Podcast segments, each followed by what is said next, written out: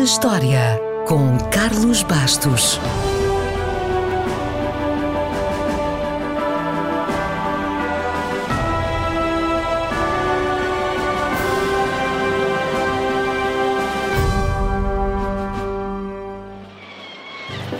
Se gostas de emoções fortes, provavelmente já andou numa montanha russa.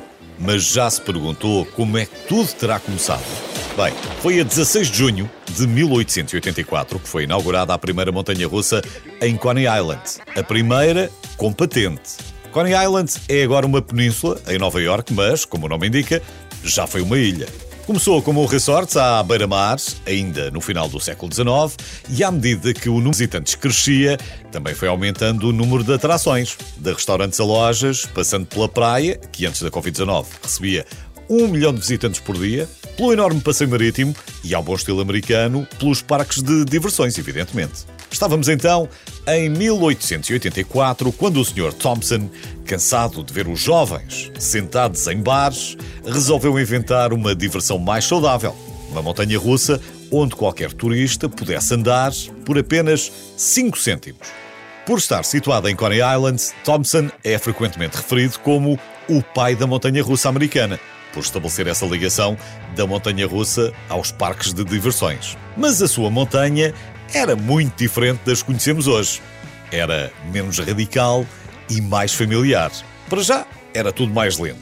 A velocidade máxima era de 10 km por hora.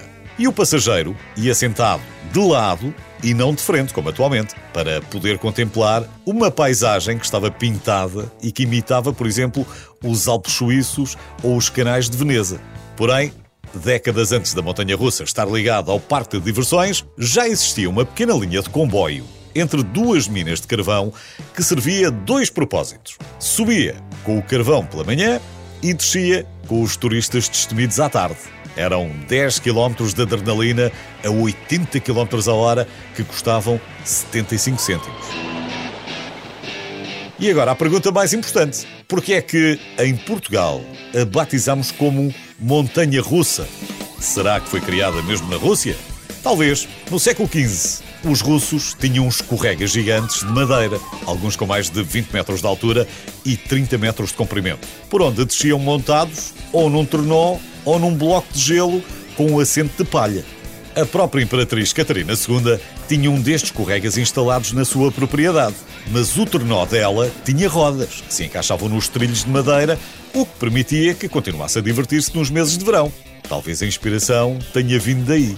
Entretanto, por cá, talvez não saiba, mas um dos exemplos mais antigos de montanhas russas da Europa foi construído na Serra da Estrela. Era uma estrutura de madeira maciça, assente nos bancos de gelo, que se formavam naturalmente naquela região no inverno. A ideia foi trazida para Portugal por um grupo de refugiados russos no século XVII.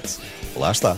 Hoje temos montanhas russas para todos os gostos. A montanha russa mais alta do mundo fica em New Jersey. A mais rápida no Ferrari World em Abu Dhabi, onde pode ir dos 0 aos 240 km h em menos de 5 segundos. E a montanha russa mais longa fica no Japão.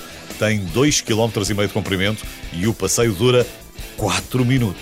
Para terminar, já vimos que, apesar dos americanos as terem aperfeiçoado e transformado num negócio, não foram eles que as inventaram. Aliás, na América chamam-lhe roller coasters. Em muitos países, a atração passou a ser designada por montanha russa, o que diz logo muito. Mas agora, explique-me se souber, porque é que em russo se diz Amerikansky Gorky, que significa montanha americana.